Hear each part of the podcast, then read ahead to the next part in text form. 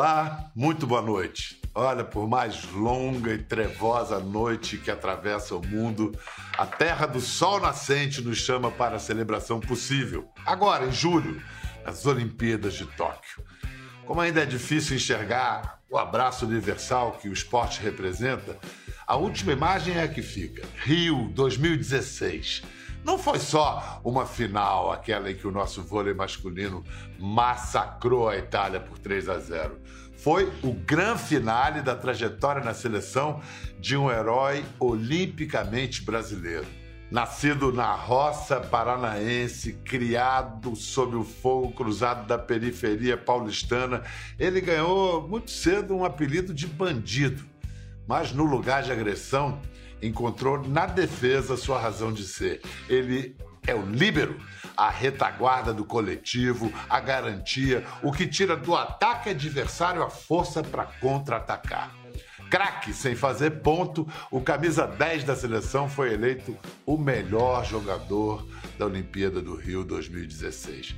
E ele já tinha 40 anos e a espinha dorsal era misto assim de vértebras e pinos de titânio, manja bicampeão mundial e olímpico, é o único homem do mundo a disputar, a ter disputado quatro finais olímpicas no vôlei.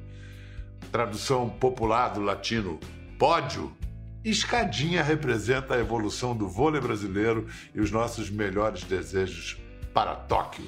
Seja bem-vindo, Sérgio Escadinha Dutra dos Santos, nosso herói. Serginho, Boa noite, Biel. Que honra, prazer oh. muito grande poder falar com você. E olha, esse negócio de herói olímpico não cabe a mim, não.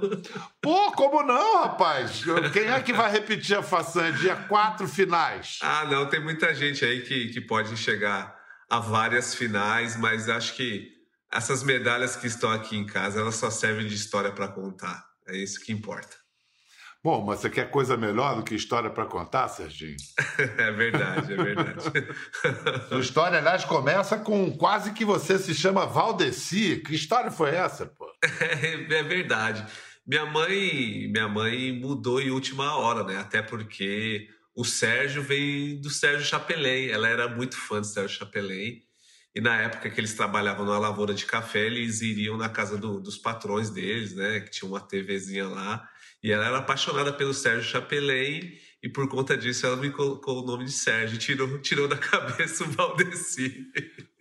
Mais uma que a gente agradece ao Sérgio Chapelin, grande mestre da televisão grande. brasileira. Vem cá, quando a posição de líbero, porque 1,82, 1,84 era alto. Hoje isso é baixinho, tanto no vôlei quanto no basquete. Quando a posição de líbero foi criada, foi em 1998, você intuiu de cara que era a sua vocação? Não. Na realidade, eu jogava na equipe de Guarulhos, né? E, é, esse, esse time era linkado com a prefeitura e a prefeitura decidiu acabar com o time. E nisso eu voltei, comecei, voltei para casa e comecei a trabalhar, sendo, sendo ambulante, vendedor de, de, de, de, produtos de limpeza numa perua velha, nas ruas, nas periferias de São Paulo. E um amigo meu que foi jogar em São Caetano tinha sido contratado por São Caetano, ele me ligou, o Chicão me ligou. Aí ele pegou e falou: Ô moleque, o que, que você tá fazendo? Eu falei: Chicão, tô vendendo água sanitária na rua, produtos de limpeza, essas coisas. Ele falou: Você não quer vir fazer uma peneira aqui em São Caetano? Eu falei: Ah, não, outra peneira na minha vida, eu não quero, não. Aí no final das contas ele falou: Mas eu falei: Mas peneira? Ele falou: É, mas não é de atacante, porque eu era atacante, Biel. Eu era atacante. Eu fiz toda a minha categoria de base como atacante. Aí ele falou assim: Não é, não é para ser atacante, não. Eu falei: Como não? Como não? Não é para ser atacante? Ele falou, é para ser líbero. Aí eu falei, o que, que é isso? Ele falou, pelo que eu sei, não faz nada. eu falei, como assim não faz nada? Aí ele me explicou, ele falou assim, cara, você vai ficar no fundo da, lá no fundo de quadra, vai passar uma bola, vai defender e acabou. Para o jogo ganhar mais apelo na televisão, inventaram um livro que só podia passar e defender. Exato, para dar esse volume de jogo. É isso. Agora, o cara disse que o líbero não faz nada. Ele, ele realmente não faz nada, ele só recebe bolas de uns caras que sobem, batem na bola a uns 4 metros de altura e a bola chega a uma velocidade de quanto? 140 km por hora ah, no seu. Aí chega, chega fácil. No seu antebraço. Como é Chega é que fácil. vivia o seu antebraço? Vivia vermelho? Como é que era isso? Acostuma, né, Biel? Ele acostuma. E eu lembro que nessa época aí, ele pegou e falou assim para mim: ó, você vai para São Caetano, se a bola for na estação de trem, você pula de cabeça nela. E eu fui com esse negócio dentro do meu coração. Biel, peguei o trem Pirituba, fui até São Caetano, uma viagem, quase duas horas, e, e eu peguei e falei assim: olha, eu acho que, eu, eu acho que o meu futuro tá na defesa. Então, cada bola que vinha era como se fosse um prato de comida realmente. Era, foi dessa forma que eu comecei a encarar a posição. Agora, é incrível porque você, em 2010, teve que passar por uma cirurgia para corrigir hernia de disco e o, o, que, o que se viu foi que você teve que aprender a se mexer de maneira diferente. Você Sim. teve novas limitações físicas, você não podia fazer um tipo de rolamento que você fazia antes. Sim. Como é que você fez isso? Você se adaptou novos movimentos sem perder a velocidade? É, na realidade, a gente, quando a gente vai ficando velho, né, Bel, a gente vê que a menor distância entre dois pontos é uma reta. Então, antigamente, antigamente a gente, quando era mais novo, era muito mais ágil, veloz e normal. A posição de livre você tem que ser veloz. Não tem, não tem. E eu lembro que a bola ia pro lado direito, eu fazia, dava uma curva inteira no ginásio e pegava a bola. E eu lembro que o Bernardo sempre falava: Ó, oh, não adivinha, não adivinha, espera, calma, você é rápido, você vai chegar. Mas diante de todo esse desgaste, realmente em 2010 eu pedi dispensa da seleção para ficar fora do Mundial para fazer essa cirurgia. Ou eu operava, Bial, ou eu operava. Eu não tinha outra solução, uhum. porque realmente foi uma hernia de disco e eu tive que fazer uma artrodese, colocar quatro parafusos e duas hastes de titânio. É, me limitou, não que eu gostava de alongar, né? Nunca fui um cara muito que gostava de alongar, mas enfim, eu tive que me adaptar, mas eu não tive assim grandes consequências não é, e conseguir fazer as coisas. Aí eu comecei a entender realmente que, que eu poderia cortar o caminho para poder buscar essas bolas. Aí, graças a isso, seis anos depois, a gente vê essa atuação de Gala aqui, final olímpica contra a Itália. Final do vôlei masculino, Sérgio.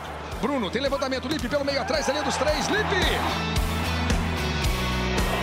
Saque forçado o tempo inteiro. Sérgio. William. Bola para Lucarelli. Bonito ataque na diagonal. Janelli, Juan Torena pelo meio atrás, ali dos três. Sérgio, fantástico. Vem saque forçado, vem saque forçado. Sérgio na mão do Bruno, com o Lucão. Olha aí o Brasil. Wallace no saque, deu uma bela aliviada. Janelli, o levantamento para saída, bloqueio. Acabou! O Brasil é ouro mais uma vez no vôlei masculino. O guerreiro Sérgio, com 40 anos, é ouro mais uma vez.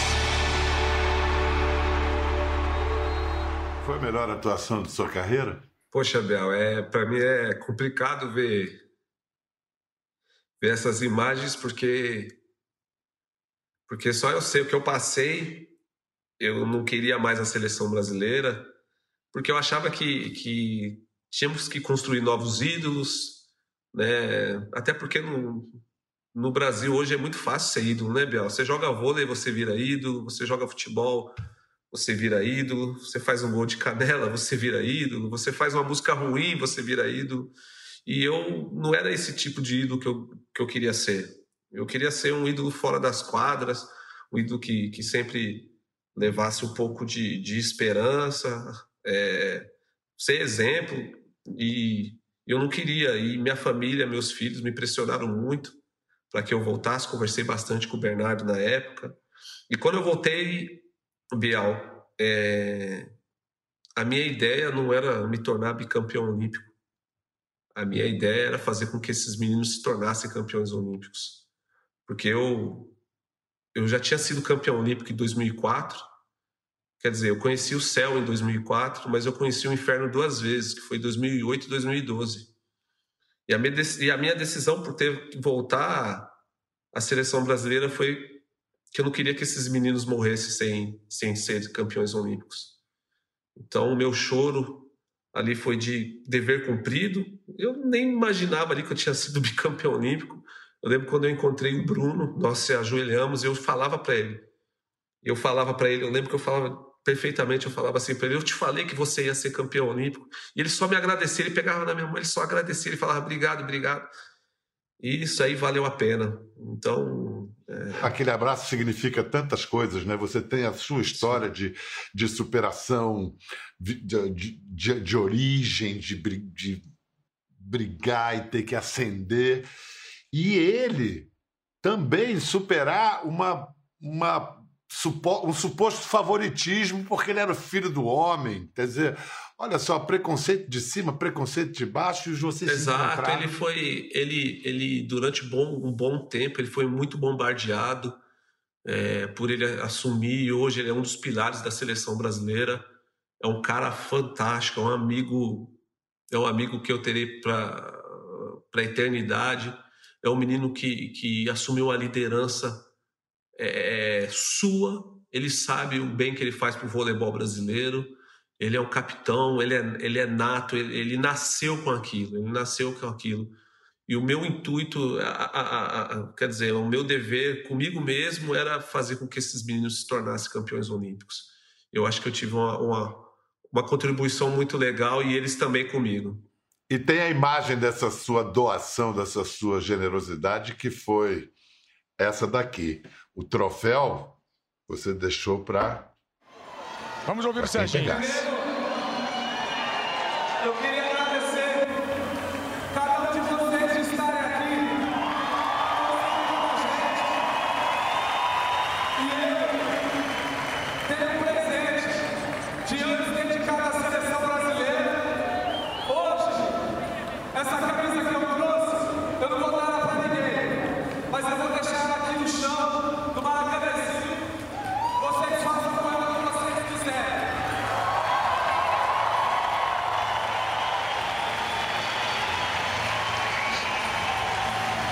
já tem gente beijando. O Lipe já vai dar um beijo. A reverência, a camisa do grande líbero. William. Que emoção, gente.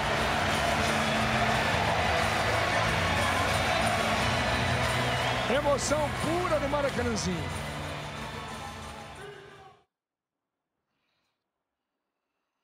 Poder de um símbolo, né, rapaz? Caramba. Tinha um pouco de camisa ali no suor do Serginho, né? Bom, o que, que foi feito da camisa? Onde é que ela está hoje? Bial, eu não faço ideia. então eu te digo, ela está incorporada, está no acervo da, da Confederação Brasileira de Voleibol. Agora, onde está esse acervo, eu também não sei. eu não faço ideia. É... Eu sei que o tecido dessa camisa é o que menos importa. O que mais importa Exato. é o suor que embebeu, né?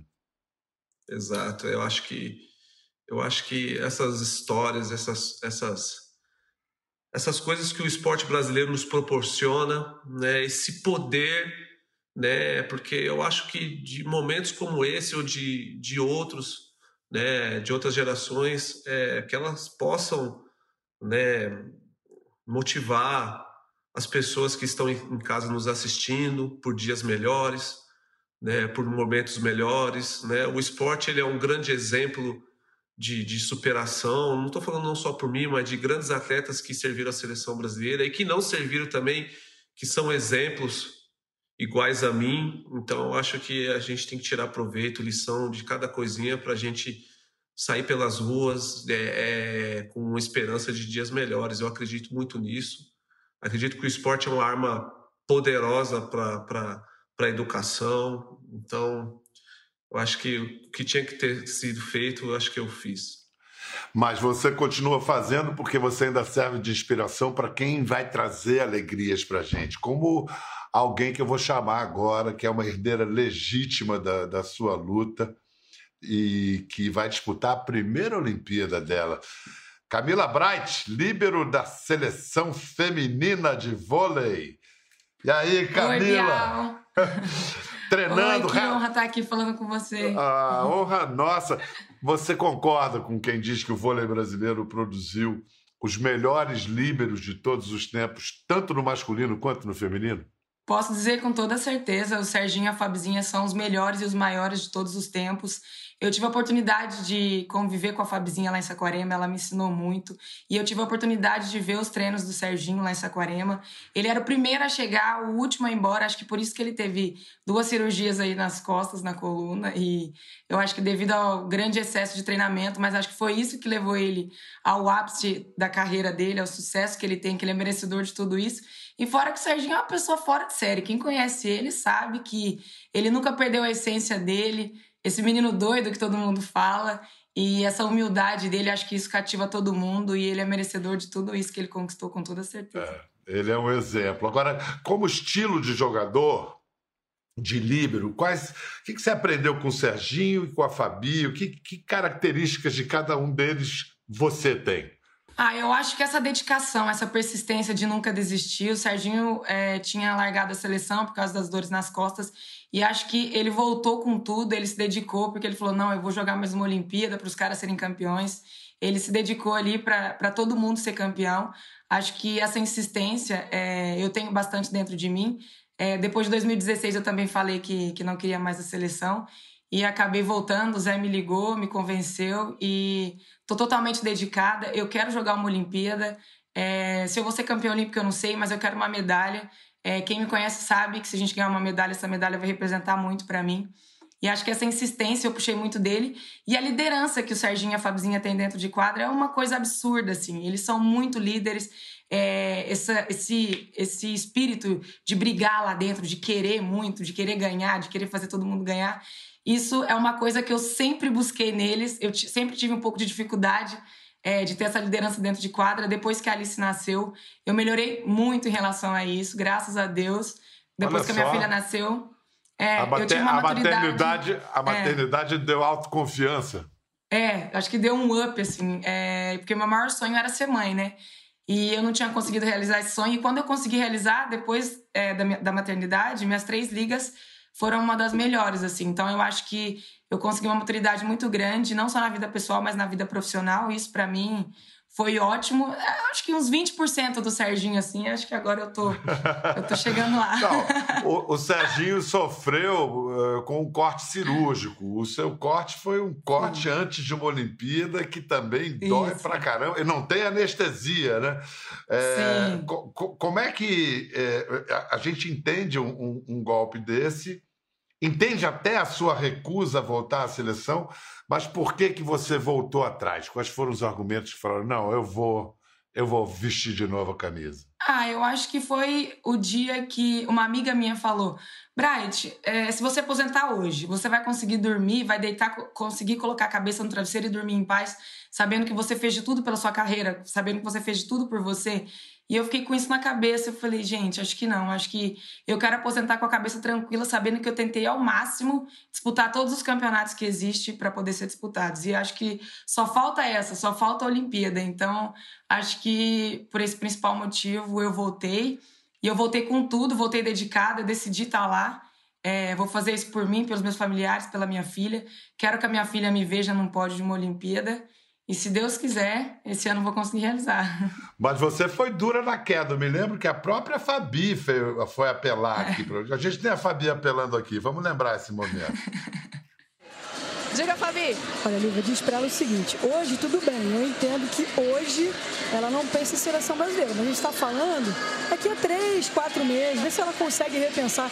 Diz que é um pedido pessoal aqui de alguém que tem um carinho enorme por ela e que entende que ela ainda tem muita coisa para viver dentro da, desse voleibol e que ela faz tão bem. Não, hoje eu não penso em voltar para a seleção, assim, não penso mesmo. Hoje eu estou focada completamente na Superliga, então meu trabalho é exclusivamente aqui hoje, então não penso. Quem tem que voltar é ela, poxa. Volta, Fabizinha! Serginho, o que, que a Camila acrescenta à nossa escola de líberos, a nossa escola mundialmente reconhecida e respeitada de líberos? Bom, Biel, eu quero frisar uma coisa aqui antes de, de, de falar da representação, de falar tudo que ela representa pelo voleibol. Eu acho que ela está voltando porque o voleibol corre nas veias dela. Ela está voltando para uma seleção brasileira porque ela é brasileira. Ela está voltando para uma seleção brasileira porque ela é exemplo. Muitas crianças, muitos adolescentes querem ser uma Camila Bright. Né? Ela, ela é um pilar, eu diria que hoje ela é patrimônio do esporte brasileiro, porque ela vai estar servindo a seleção brasileira. Ela é esperança de medalha para o Brasil, ela sabe disso. Ela sabe disso. Então, querendo ou não, a gente tem isso dentro do coração. E quando, quando isso está dentro do coração, Bial, eu vou te falar, o combustível a mais ele vai ter sempre. Ele vai ter sempre. E eu, lógico que ela deve ter a, a, causa. Eu sempre, eu sempre tive uma causa. Tudo que eu fiz na minha vida, eu sempre tive uma causa. Ela deve ter a causa dela dentro do coração dela. Eu sei que ela não vai jogar só pela torcida brasileira. Ela vai jogar pela filhinha dela. Ela vai jogar pelos pais. Ela vai jogar pela cidade dela. Ela vai jogar pelos fãs. Então, o voleibol corre na veia dessa, dessa menina aí. Ela só é pequenininha de tamanho, Bial, mas dentro de quadra ela é gigante, não tenha dúvida. Agora, a representatividade dela é aquilo que eu falei. Ela se tornou é, espelho. Quantas, quantas vidas ela já não está mudando? Quantas garotas não querem ser uma Camila Bright? Quantas garotas não se espelham nela? Né? Que ela leve isso dentro do coração dela para Tóquio, que ela leve isso para cada manchete, para cada caída no chão, para cada defesa, para cada organização tática que ela vai estar tá lá dentro, sabe? Levar que ela sabe que tem milhões de meninas que querem ser uma Camila Brat. E ela sabe que no fundo do coração dela tem uma bolinha de vôlei ali, fica ali, ó, pulsando, pulsando. E eu tenho certeza que ela começou a pintar essa medalhinha a partir de hoje. Camila, Nossa. agora já agora, agora, esse cara fala muito bem. Agora eu entendi como é que no vestiário ele fazia umas preleções que o time no início da Olimpíada de 16, a seleção estava quase saindo já na primeira fase. Aí esse cara abriu essa boca dele. Os caras foram lá e ganharam a Olimpíada. É, Camila, agora é com você. Nossa, gente, ouvir um elogio desse vindo do Serginho é é uma coisa maravilhosa. O Serginho sabe o quanto ele me inspira, é, o quanto ele inspira milhões de pessoas pelo mundo todo. Maravilhoso. Quando você acha que ele tá lá dando uma pausa na coluna dele, ele volta, volta melhor jogador da Olimpíada. Nossa, aquele dia eu chorei mais que você, tá, Serginho? Pode ter certeza. você saiu de casa com 15 anos para jogar também. Também não foi fácil, não. Foi largar a família para viver sozinha na pedreira dos treinamentos. 15 aninhos. É. Eu saí de casa é, com 15 anos para jogar em Uberlândia e eu tive um amadurecimento muito rápido, porque eu morava em Sacramento, que é uma cidade de Minas do interior, e eu morava com meus pais, então eu tive que aprender a cozinhar, tive que aprender a, a lavar, a passar, tive que aprender a me virar, fazer tudo sozinha. Morava eu e mais duas meninas. Então, no começo foi tudo muito difícil, né? Mas a gente tem que virar uma chavinha ali, igual o Serginho falou, em busca dos seus sonhos, você tem que fazer muita coisa, tem que colocar aquela causa na sua vida, né? E eu sempre quis ser jogadora de vôlei. Na verdade, eu era, jogava, jogava handball, aí não deu certo no handball. Sempre gostei de tomar bolada, né? Aí não deu certo, eu era goleira, é, aí não deu certo no handball. E aí eu joguei minha primeira Superliga é, no São Caetano com 17 anos. É, meus pais ainda trabalhavam. Hoje, meu pai é tenente aposentado, minha mãe é professora aposentada. Agora, eles podem me acompanhar muito mais, né? Agora, eles podem ficar aqui, me ajudar a cuidar da Alice. Mas antes, eles não podiam, eles trabalhavam, então, eles conseguiam vir para São Paulo muito pouco. Então, foi uma batalha muito grande aí, longe deles, porque eu sempre fui muito apegada aos meus pais. E aí, eu vim para Osasco, conheci meu marido aqui, formei minha família aqui, sou muito feliz. É, me identifico muito com a, com a torcida, com o Lisomar, com todo mundo aqui. E é o time que eu pretendo ficar aí até o fim da minha carreira, se Deus quiser. Até, até quando chegar na, na, na fase do, do Serginho, botar o boi na sombra. Qual é a sua, sua, essa, sua ligação com, com os cavalos? Diz que você tem. Especialmente você tinha um cavalo que, que você perdeu, que você tinha uma relação. O Thor. É, Era muito é especial para você. É verdade. Na realidade, é, essa paixão por cavalos veio do meu avô Chico. Tanto é que o Aras, eu fiz o Aras em homenagem ao meu avô, tanto é que chama Aras vô Chico. E eu tive uma, um, um, cavalo, porque aqui em casa, Bial, não parece, mas eu tenho três cocheiras aqui na minha casa, aqui nessa casa aqui. Exatamente. E eu tinha o cavalo Thor, que, que esse cavalo eu posso dizer que foi ele que educou meus filhos. Então, esse cavalo ficou com a nossa família durante 15 anos. Assim, é um cavalo que, que marcou muito. Muitas pessoas vinham aqui na minha casa não para me ver, mas para ver o Thor. é, eu falo que a gente não vê uma pessoa triste em cima de um cavalo. Não, eu nunca vi ninguém triste em cima de um cavalo. Então, quem tem oportunidade de montar a cavalo, monte, monte a cavalo. Camila, você ainda tem muito vôlei pela frente, tá, tá cedo, tá novinha, mas você... É quando... novinha? Você acha que não? Você 32? tem 30...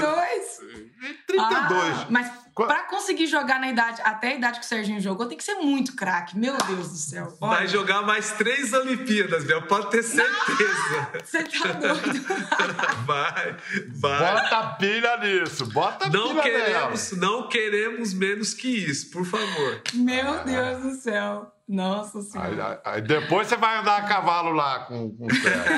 ah, tem um negócio que vocês podem fazer juntos, que o Serginho é um grande dançarino. É, você aprende dança de salão. Vixe. o Serginho dança, eu sou dura, nossa senhora, é o extremo, todo mundo sabe. Eu brinco no vestiário antes dos jogos, mas é pra galera dar risada. Agora, profissional, vixe, é um. Mas então, cornetagem olímpica, palpites e previsões para os jogos. É, Serginho, nós temos mais chances no masculino ou no feminino no vôlei? Bial, eu acho que nós temos chances nas duas seleções é, por igual. Né? Eu acredito que as duas seleções hoje são duas seleções que, que, que têm que estar brigando numa semifinal e aí a semifinal é um outro campeonato. Eu acredito que é um outro campeonato, mas nós temos duas é, é, duas bases muito, muito boas. As duas bases são muito boas. Então, é, é, eu, eu acredito muito em esperança, tenho muita esperança em medalha, não só no masculino, mas também no feminino. Camila, o que, que a gente pode esperar da seleção feminina? O que, que você espera depois que a gente perdeu a chance do Tri no Rio? Ah, eu acho que vai vir todo mundo com faca nos dentes, porque o Brasil sempre vai brigar por medalha, igual o Serginho falou.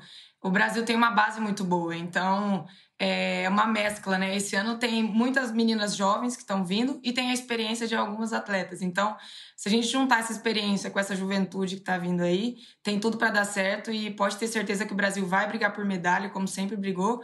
E o que o Serginho falou, semifinal é outro campeonato, ali tudo pode acontecer. É, vai ganhar quem tiver a cabeça melhor e quem tiver o físico melhor e espero que que seja a gente. E, e nesse esporte dos tempos pandêmicos, sem, sem torcida, o que, que isso muda? Eu acho que deve fazer uma falta danada, né? Ah, faz, com certeza. Essa Superliga, é, ela foi muito atípica, porque eu que jogo em Osasco, a nossa torcida, ela faz muito barulho, ajuda muito a gente. Eu acho que vai ser uma Olimpíada diferente, né? É, a princípio o pessoal fala que vai ter o público japonês e aí depois fala que não vai ter público. Então, é, infelizmente vai ser assim, mas pelo menos vai ter. Então, é, é vestir a camisa aí com cabeça boa e poder jogar e poder fazer o melhor para o nosso Brasil, para as pessoas ficarem felizes, pelo menos assistindo pela televisão, né? E para te dar aquele gás ali a mais, você lembre-se que esse cara aí vai estar tá assistindo você depois de quatro Olimpíadas ou da poltrona, vai ficar lá só vendo. O que, que você vai sentir, hein? Nossa. Olha, eu, eu vou sentir um grande alívio de não poder estar tá lá. alívio, né? É verdade, alívio, é. Bial, porque realmente é muito difícil, é muito complicado. Não basta só é, a parte física, né? Porque fisicamente todos os atletas vão estar no seu máximo né, do nível físico, mas acho que a parte psicológica, ela é, eu diria que ela é 80% Bial, porque ali é complicado, é muito complicado. Muito, é, né, né, nessa, nessa escalão, nesse escalão do esporte, uh, fisicamente, tecnicamente, todo mundo é muito parelho.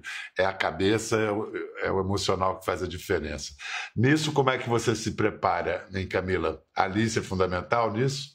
Ah, com certeza, né? O Zé esse ano deixou a gente levar os filhos para Saquarema para fazer a preparação. Eu estava com a Alice é, essas duas semanas lá em Saquarema. Então, acho que isso faz toda a diferença para a gente conseguir focar naquilo que a gente está fazendo com as pessoas que a gente ama ali do lado, né? E acho que treinamento, é, fazer meditação, acho que ajuda bastante, porque é o que o Serginho falou: o negócio é pedreiro. Não joguei uma Olimpíada, mas joguei um Mundial e deu para sentir na pele ali que o negócio é duro, que o buraco é mais embaixo, tem que se preparar mesmo, não só fisicamente, mas psicologicamente, principalmente, foi o que o Serginho falou. Concordo 100%. Camila, muito obrigado, toda a sorte do mundo. Mando um abraço para o Zé Roberto, que é um dos caras que eu mais admiro, gosto demais dele. Já vi esse cara ganhar a medalha, então eu garanto, é. eu Vocês estão num bom caminho. É. E, e, Serginho, muito obrigado por tudo, por toda a vida, obra, por tudo mais. Te cuida obrigado, aí, vocês se cuidem. Obrigado, obrigado. Rumo a Tóquio, vamos lá, viva o vôlei brasileiro. Quer ver mais? Entre no Globoplay. Até a próxima.